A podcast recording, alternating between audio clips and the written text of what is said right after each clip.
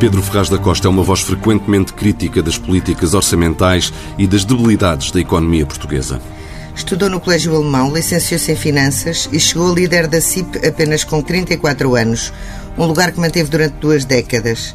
Desde 2008 está à frente do Fórum para a Competitividade e é também presidente do Conselho de Administração da Iberfar. Pedro Ferraz da Costa, muito obrigado por ter aceitado o convite da TSF e do Dinheiro Vivo para esta entrevista. Nesta semana o Governo deu alguns detalhes sobre o plano de recuperação económica. As empresas podem receber qualquer coisa como 4 mil milhões de euros. Será suficiente? Depende do tempo que algumas atividades tiverem, tiverem paradas. Eh, nós eh, tivemos uma baixa no, no, no turismo que eu acho que surpreendeu mesmo os mais pessimistas. Nós acompanhamos a conjuntura com cuidado e muito em cima do que está a acontecer e a realidade foi sempre pior do que o que estava previsto, ou seja, quem faz as previsões não estava preparado para quebras, para quebras tão grandes. Aliás, quando se vê os números de passageiros nos aeroportos é de pôr os cabelos em pé. A recuperação vai ser muito lenta uh, nesses setores que hoje em dia têm um peso grande na, na, economia, na economia portuguesa.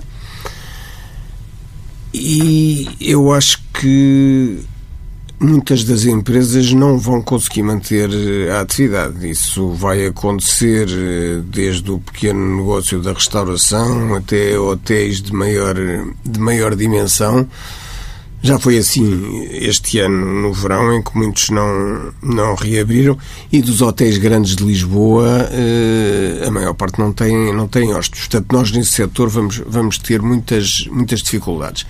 Depois, eh, houve uma baixa da atividade eh, em algumas áreas onde, onde nós tínhamos tido bastante sucesso e crescimento calçado, vestuário, enfim, onde, onde as pessoas compraram bastante menos em toda a Europa durante, durante, durante este período de tempo. Está a haver alguma recuperação, vamos ver qual é que é o, o ritmo. Isso vai condicionar muito uh, a sobrevivência das empresas e, em consequência, uh, a, taxa de, a taxa de desemprego. Mas uh, acho que não, não vale a pena ter ilusões e temos que preparar para um 2021 eh, extraordinariamente difícil. Já vamos eh, falar sobre essas dificuldades económicas, mas ainda sobre o programa queria questioná-lo se faz sentido que uh, este programa, uh, tal como acontece, canalize uma grande parte dos fundos para o setor público. Bem, o, o, o governo, uh, eu diria qualquer governo nestas circunstâncias o que quer é que não o possam acusar de não ter gasto o dinheiro. E, de facto, aquilo que é controlado pelos governantes diretamente, eles têm a certeza quase absoluta que acontece. Eu, quando digo quase absoluta, é porque houve um conjunto de obras públicas que estavam previstas para o primeiro semestre deste ano e que não se concretizaram. Porque é preciso a lançar concursos, analisar propostas, enfim, tudo coisas que com a generalidade dos funcionários públicos em casa, em teletrabalho, não acontecem. Portanto, eh, nós vamos ter um desafio de execução, seja quem quer que seja que tenha que executar. Eh, quando se cria muita sensação e expressões como a bazuca, vem aí uma data de dinheiro, é, criam nas pessoas a ideia de que o ambiente vai ser fácil em, em, em relação a isso e, e fazem, e fazem-se e constroem-se muitos, muitos disparates. Era melhor que fossem tiros muito bem orientados e seletivos em relação a determinadas insuficiências. Mas neste programa que o país tem conhecido e que segue a visão uh, estratégica que foi uh, desenhada pelo consultor uh, uhum. contratado pelo Governo para o desenhar, julga que esse tiro certeiro não está, não está no documento, não, não está neste plano? Eu que, que digo claramente eu não gostei nada do plano. Porque nós esperávamos e precisávamos de um plano que ajudasse a selecionar prioridades. E o plano faz precisamente o contrário. Descreve centenas de pequenos projetos que estavam pendurados na administração pública, os projetos de modificação da paisagem, que tem uma influência bastante irrealista do Ministério do Ambiente. Eh, ou seja, há pessoas que em circunstâncias normais nunca teriam visto os seus planos chegar à luz do dia e agora é para gastar dinheiro sai tudo o que estava nas gavetas, o que é bom e o que é mau. É assim há dezenas de anos, não é? Com este governo é, é, é sempre assim. Isso é um, um dos problemas. O segundo aspecto que era importante no plano era que ele ajudasse Portugal a ter um plano que encaixasse no plano de recuperação europeu na medida em que isso é também uma das contribuições da atribuição e transferência de verbas tão avultadas. O plano do engenheiro Silva é escrito quase como se nós não pertencêssemos à União Europeia. É, é, uma, é uma coisa uh, extraordinária, porque eu acho que há uma visão que, que é quase um bocadinho terceiro mundista uh, do, do que é que nós poderemos fazer no mundo, sendo uma área económica muito pequena, muito endividada, muito dependente do exterior e, neste momento, inserida há umas dezenas de anos da União Europeia, o que fazia sentido era nós inserirmos o melhor possível no que venha a ser o plano europeu, que nós vamos influenciar pouco como país de menor dimensão que somos, eh, é, é uma realidade, ninguém tem que, tem que ter vergonha disso. Uh, devíamos ter alguma ideia do que é que os espanhóis pensam fazer do lado deles, porque tem uma influência decisiva na saúde económica portuguesa. Ou seja, se a Espanha andar bem, é mais de meio caminho andado para nós andarmos bem. Se, nós, se eles andarem mal, as coisas tornam-se muito complicadas. Eu neste momento não diria que eles andem muito bem e estão com, com, e estão com, com problemas. Mas era importante articular determinadas coisas, nomeadamente ao nível das infraestruturas, em que os espanhóis, há 20 ou 30 anos, têm uma política de investimento público conhecida, uh, discutida, executada regularmente, o que fez com que as infraestruturas em Espanha tenham subido muito de qualidade. Elas eram piores do que as portuguesas e, e, e, neste momento não é isso que acontece. Onde isso se nota mais, no nosso lado, é na parte dos portos e, e na ferrovia.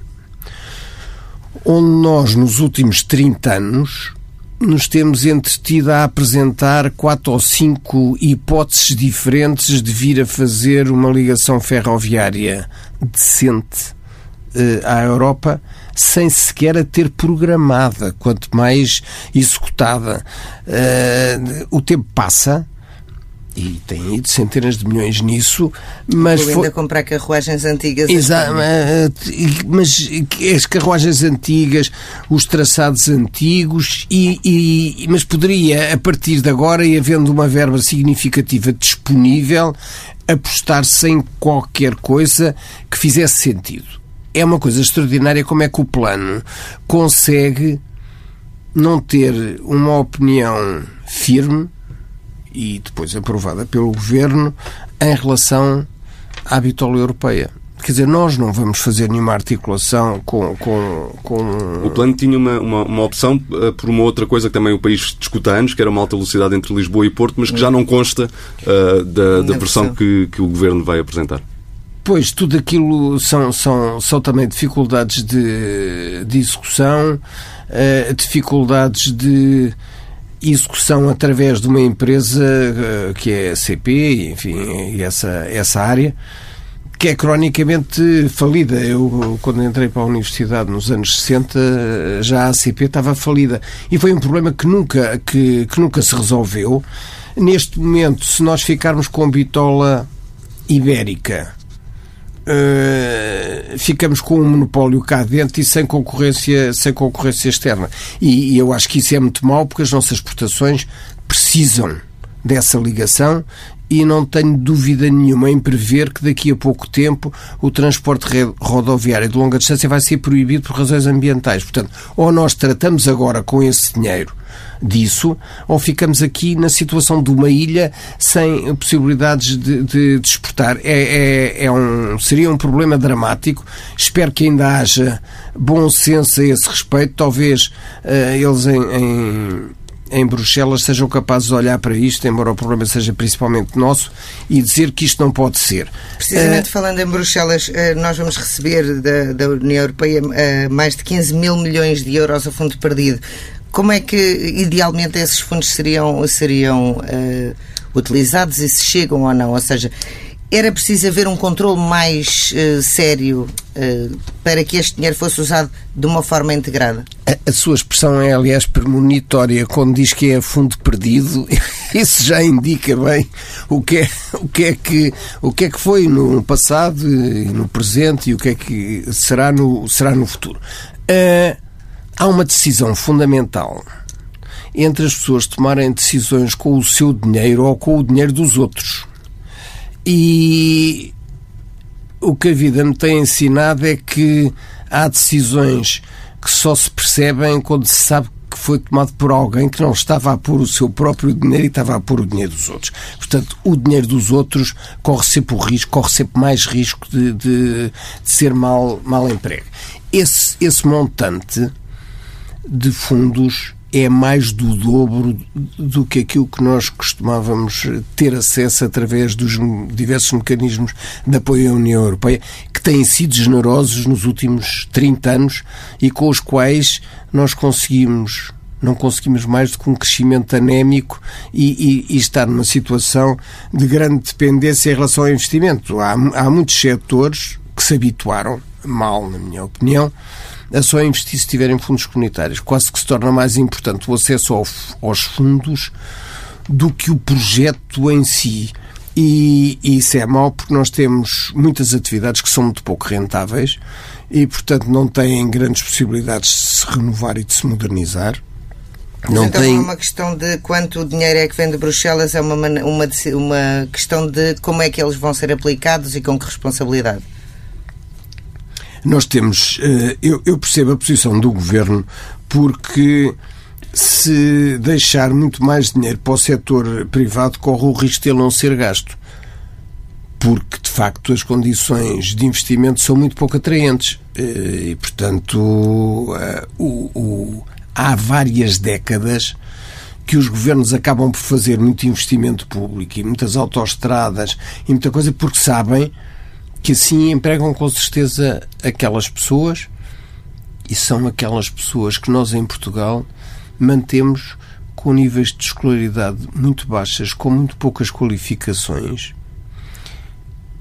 e que se calhar não teriam lugar na economia do futuro. Portanto, há, há, há muito medo do que é que nós estamos a preparar. Eu acho que nós devíamos olhar decisivamente para isso e ter uma economia muito mais baseada no conhecimento, nas novas tecnologias, nas novas comunicações, aproveitando em cheio as, eh, as oportunidades que se têm, que se têm vindo, vindo a criar.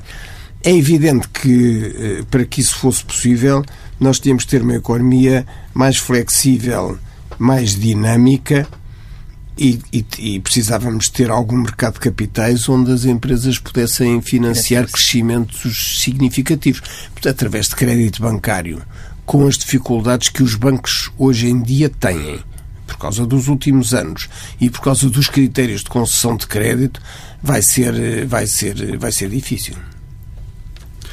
A generalidade das previsões feitas no início desta uh, pandemia aponta para uma recessão profunda, mas também com uma recuperação rápida. Acredita que será assim? Bem, isso vai depender muito dos setores onde, onde, onde se está e, e vai depender da flexibilidade que existe na economia. E também uh, o, o padrão, se calhar, vai ser aquilo que já é conhecido. Nós vemos que, por causa das características do sistema económico e social americano, os Estados Unidos destroem postos de trabalho a uma velocidade muito maior do que a Europa mas também os requeriam a uma velocidade muito mais marcada. Isso permite à economia adaptar-se a uma nova conjuntura e a um futuro diferente. Porque as pessoas podem acabar com o que já não presta, com o que já não é útil, com o que as pessoas já não querem comprar e ir fazer outras coisas. E, sobretudo, permite fazê-lo de forma rápida. Exatamente.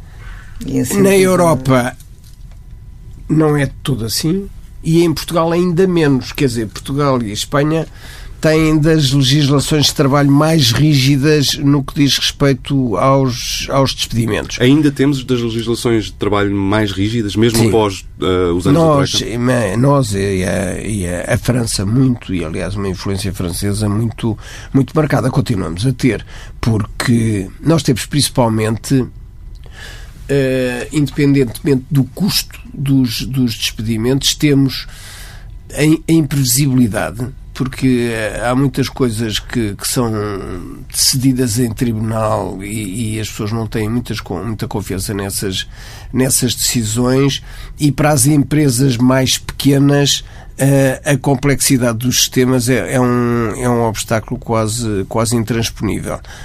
Nas empresas de maior dimensão, eu acredito que o problema não tenha a mesma acuidade. Nas empresas de dimensão média e pequenas é, é, é uma dificuldade.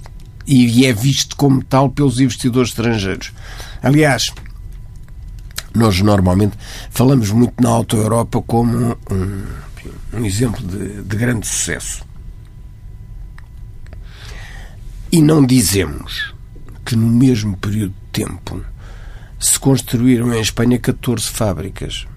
Nós somos mais pequenos, mas se calhar devíamos ter duas Auto-Europas. Nunca tivemos. A Peugeot na Galiza é três vezes a Auto-Europa. Houve coisas que mudaram de Portugal para a Espanha. Porque eles têm, apesar de terem um sistema rígido, apesar de tudo, um sistema que é melhor do que o nosso. Ou seja, a Auto-Europa devia ter ganho de dimensão, porque havia, nomeadamente, um defensor, um, diferencial salarial e muito apoio financeiro que já não pode ser dado na Alemanha, por exemplo, e que em Portugal os governos apoiaram uh, fortemente, o governo apoiou fortemente uh, o investimento na Auto Europa e, portanto, nós podíamos ter, ter crescido mais e esse grande exemplo é dos anos 90. Portanto, nos últimos 20 anos nós fomos incapazes de atrair investimentos com essa dimensão para a indústria. A indústria tem um papel social insubstituível que é o de conseguir pegar em pessoas com níveis de qualificação relativamente baixos e pô-los em emprego produtivo.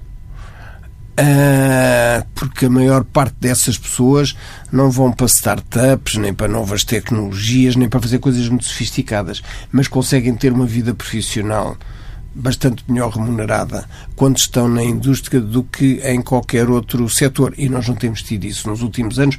Faz-nos falta e era alguma coisa para onde deveríamos tentar uh, reorientar uh, a atividade. Eu acho que era fundamental que o governo fosse capaz de falar com as, com as empresas de maior dimensão e estabelecer contratos-programa de investimento e expansão, quer uh, em mercados onde já estejam eh, ganhando aí atividade, quer em mercados onde não estejam, porque em muitos casos poderia ser possível dobrar ou triplicar a, a escala da atividade. Isso, isso era muito, muito importante. Nós precisamos imenso disso. Uhum. Uh, como é que tem visto, por falar no, no governo e na postura do governo, um, a atitude relativamente às medidas para evitar que a, que a pandemia se espalhe e para proteger a economia? Devíamos ser um bocadinho mais Suécia ou, ou estamos a tomar as medidas adequadas? Eu, eu acho que, que antes de sermos mais Suécia ou mais Alemanha ou mais qualquer outra coisa, nós deveríamos, em relação àquilo que fazemos, seja qual for o modelo, fazer melhor e fazer mais rápido. É para mim incompreensível que se demorem mais de seis meses para criar equipas especializadas para apoiar os lares quando era um problema que estava diagnosticado desde o início e era, e era, e era óbvio. Uh, eu acho que nós fizemos de menos em relação aos, aos, grupos de muito maior risco e que, e que, era, e que era esse do, do, do, dos Mais idosos, que concentram uma percentagem enorme da, do risco e, e, depois da mortalidade. Uh, e fizemos demais no que diz respeito a, aos mais novos. Uh, na minha opinião, não devíamos ter fechado as escolas. Não há praticamente casos uh, referidos em, em, em, enfim, em trabalhos eh, médicos sérios de transmissão de crianças para professores.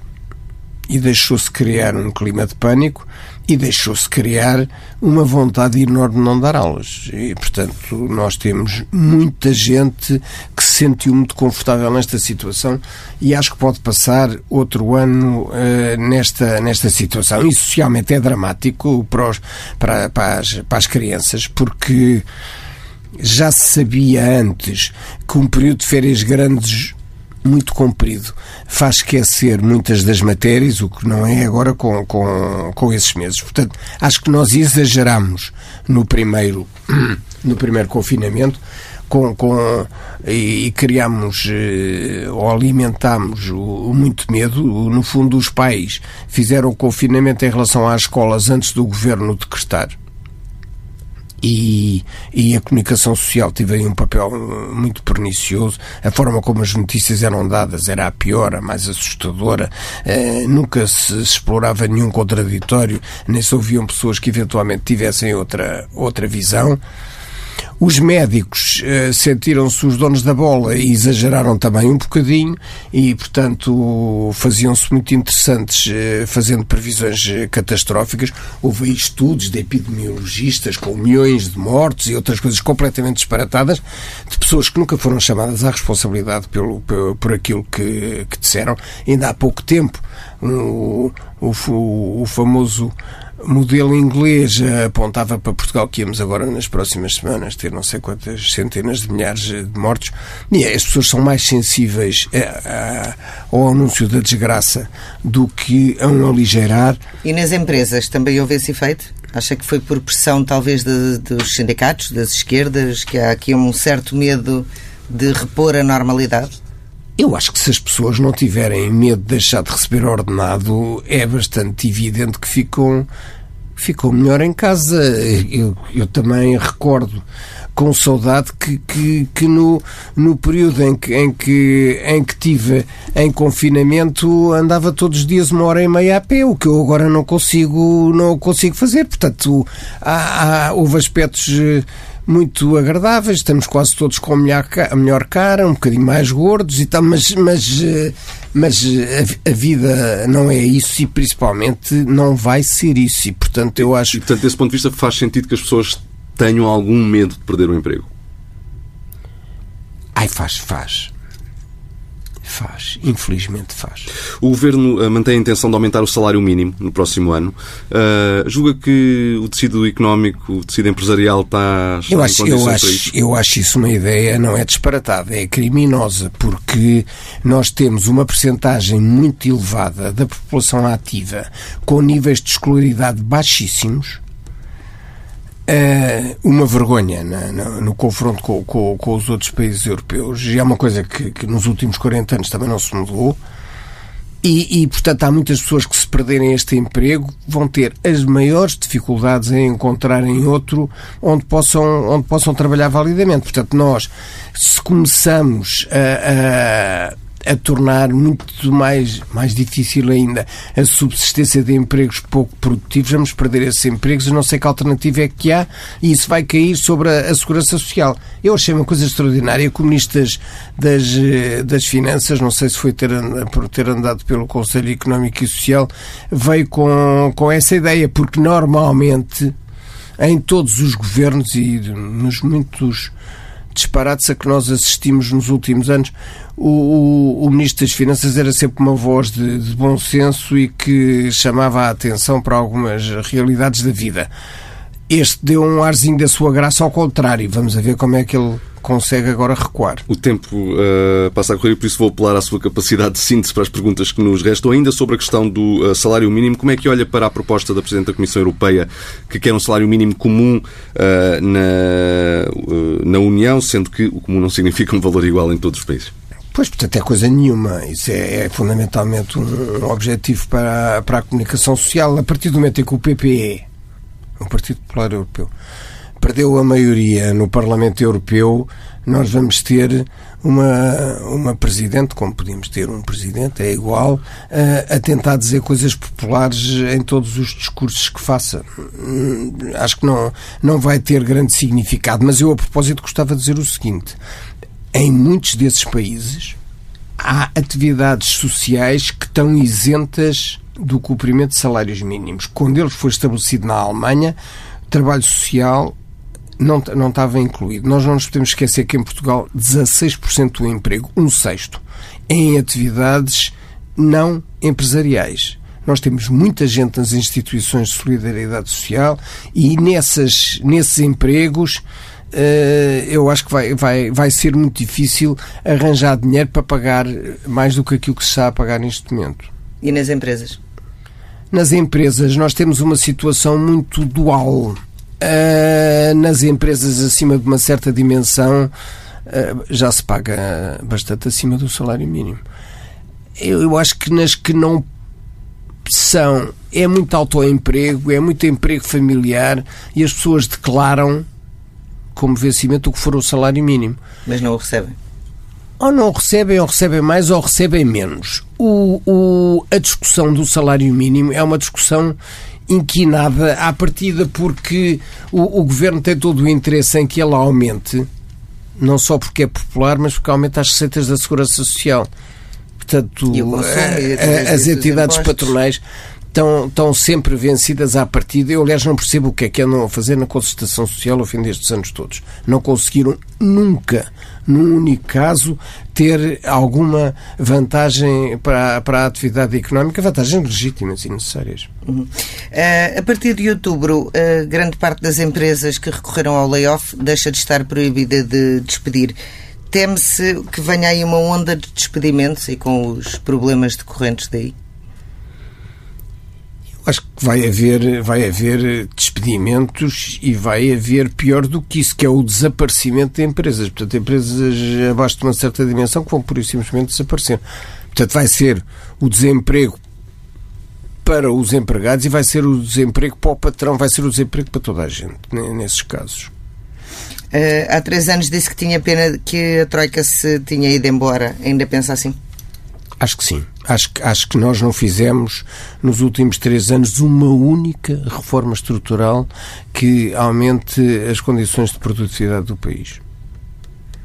Muito bem. Muito obrigada por ter vindo. Obrigado. Vamos à análise do economista João Duque. João, nesta entrevista, Pedro Ferraz da Costa disse que a ideia de uh, aumentar o salário mínimo no próximo ano é criminosa. Foi a palavra que ele usou. Será mesmo assim? Bom, uh, vamos fazer umas contas como economista. O salário mínimo nacional responde àquilo que nós consideramos a remuneração básica em termos de qualificações eh, e, portanto, eu diria que remunera o esforço pouco qualificado, muito, muito pouco qualificado de um trabalhador em Portugal. E isso deve dar-lhe um mínimo também de acesso a uma condição, uma, uma cesta base de produtos para a sua manutenção, incluindo a habitação. É muito difícil, convenhamos, viver com o salário mínimo nacional. E, portanto, por essa via e na ótica do trabalhador, isto é sempre um exercício muitíssimo difícil de, de, de fazer, que é viver com o salário mínimo nacional. Agora olhamos para de uma forma desapegada da pessoa. O salário mínimo nacional é normalmente avaliado e aumentado de acordo com a taxa de inflação. Se fizermos esse esforço de avaliação de quanto é que foi a taxa de inflação em 2019, eh, para agora, basicamente em 2019, os valores andam à volta dos 0,3, 0,2 e, portanto, por essa via, nós estaríamos a falar em uma atualização do salário mínimo nacional na casa de 1,5 a 2 euros acho que não é por aí que as empresas vão considerar esta atualização criminosa. Depois temos a produtividade. O aumento de produtividade é um aumento que eh, deveria compensar os fatores que contribuem para o aumento da produtividade, o capital e o trabalho. Neste momento, o capital existem tanta uh, fluência e em tanta quantidade que a remuneração, nós sabemos, é muitíssimo baixa. Aliás, os bancos queixam-se que a remuneração é negativa. E, portanto, o capital, uma pequena remuneração é muito suficiente. Pelo que quem tem sido muito penalizado nos últimos anos, desde a última grande crise, tem sido o fator trabalho e, por isso, é de todo justo, parece-me, que os ganhos de produtividade, que em Portugal consoante eh, quem estima e, e divulga, uh, nomeadamente o Banco de Portugal e a Pordata, uh, aponta para valores da, da casa dos 3, 3 e picos por cento, e portanto 2,5, 3. E portanto isto significa que se quiséssemos compensar o salário mínimo nacional de acordo com o aumento de produtividade que os trabalhadores conseguiram por unidade de tempo de trabalho incorporada, estamos a falar de aumentos da ordem dos 10 a 20 euros consoante, estou a dizer, das origens da, do cálculo.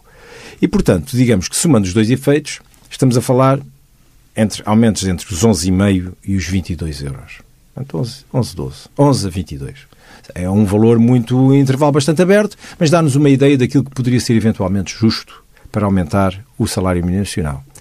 Agora, pr primeira pergunta. As empresas estão em condições de incorporar estes custos para vender eu diria que se estivéssemos num, num, exercício e numa situação de steady state, isto é, o PIB a crescer razoavelmente na casa dos 2, 3%, eu seria, diria que era mais do que justo fazer-se este aumento. Estivéssemos numa situação sem pandemia. Sem pandemia, sem quebra de procura brutal em vários setores, etc.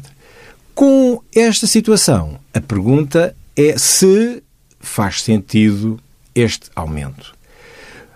É claro que aqui a resposta não, eu acho que não deve ser generalizada, porque há setores que até uh, estão bem e até progrediram na crise. Eu estou a, falar, a imaginar os setores na área digital. O setor digital cresceu imenso na crise. E, portanto, eh, naturalmente que esse setor, sim. A pergunta é, há muitos trabalhadores no setor da área digital a ganharem o salário mínimo nacional? Segunda. Uh, setores como o turismo, Bem, quer dizer, nós podemos aumentar o salário mínimo nacional no turismo para o dobro ou o triplo. Mas isso não vai trazer ninguém a Portugal. Nem os portugueses vão fazer mais turismo por isso, nem menos turismo por isso, porque simplesmente agora, quer dizer, começaram a trabalhar, os conseguem trabalhar e, portanto, temos um problema muito grave. Hum, eu compreendo o lado do trabalho e acho que há muita justiça, mas compreendo também que em vários setores é absolutamente impossível fazer isto. Portanto, eu não diria que é, de uma forma geral, criminoso, mas eu compreendo a posição dos patrões. Acho que há aqui muita diferenciação a fazer. Enfim, a, a, resposta política estou para ver qual vai ser, mas vai ser muito, vai ser muito dirimida à volta da política acho eu, e da, da, da aprovação do orçamento. Uh, aliás, o próprio Governo já abriu a porta a um possível aumento do salário mínimo sem o quantificar. Curiosamente, foi o próprio Ministro das Finanças, e normalmente os Ministros das Finanças são os últimos a autorizar um, um é mais ou concordar moeda. com o aumento do salário mínimo. Foi ele próprio, João Leão, que, que admitiu essa hipótese. É mais uma moeda de troca, de troca para a compra do apoio ao orçamento do Estado. Agora vamos ver as consequências que isto vai ter. Aliás, muito provavelmente vamos começar a ver consequências antes porque os tempos que se adivinham. E era, e era esse o, te, o tema sobre o qual eu, eu queria uh, também uh, a tua opinião. Uh, será que de facto vamos juntar a uma segunda vaga de Covid uma vaga de fecho de empresas e de despedimento? É, isso é muito provável, porque nós passamos a primeira fase muito anestesiados com as medidas de mitigação, de liquidez, apoio às empresas de curto prazo, e isso foi. Acho que foi um esforço que até foi bem sucedido. Eh, porque, apesar de tudo, é preferível ter as pessoas, mesmo com uma quebra de um terço do rendimento e em casa, uh, do que estar em casa sem rendimento nenhum. E, portanto, acho que houve algum sucesso. O sucesso até foi tão grande que se aumentou uma taxa, a taxa de poupança, que os portugueses foram para casa uh, e aumentámos a taxa de poupança de uma forma uh, quase que absurda, aliás, mesmo prejudicial, uh, diria, face à situação em concreto. Mas pronto, é o que temos. é claro que nem todos pouparam a mesma coisa e claramente aqueles que ver o seu rendimento cortado um terço muito provavelmente não pouparam nada, mas enfim, de um modo geral, acho que de um modo geral a coisa correu bem. Só que agora vamos chegar ao fim digamos, dos prazos dos efeitos mitigadores. E a pergunta é o que é que vão fazer as empresas? E eu não tenho dúvidas de que muitas não têm capacidade de estofo financeiro, por muito que queiram reter uh, trabalhadores, muitas não vão ter capacidade para os manter durante muito tempo. Eu, eu, eu falo de um exemplo concreto, o, o setor do turismo. Se falarmos com um, um, gestor hoteleiro, ele vai dizer que um excelente um bom colaborador num hotel onde desempenha bem a função e que tem amor à casa e, e que serve a casa, que se coloca no, no, no, local de trabalho não como um trabalhador que está ali obrigado e pago à hora, mas alguém que defende e veste a camisola, demora muito tempo a, a criar, a desenvolver e a, e a, criar laços com ele. E, e esses trabalhadores não se devem abandonar. Agora, muitos hotéis não vão ter capacidade, se calhar, muito provavelmente, para aguentar estes trabalhadores. Já não estou a falar dos sazonais. É destes trabalhadores. Porque nós vamos passar meses e meses até conseguir uma recuperação do turismo. E eu temo, como aliás é a expectativa já do, do, do setor do turismo, que não é 2021 que vem retomar o setor do turismo tal como estava. E, portanto, nós muito provavelmente, só em steady state, só estaremos em 2023.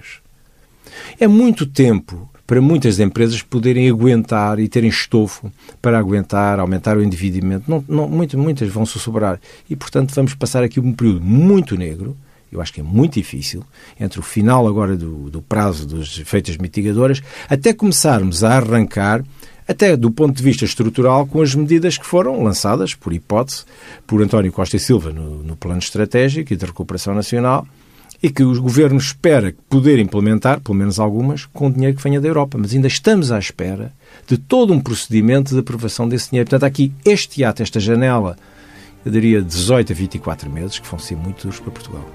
Análise do economista João Duca, Vida do Dinheiro, para ler aos sábados no Dinheiro Vivo, com o Diário de Notícias e o Jornal de Notícias, e para escutar e ler em permanência em tsf.pt.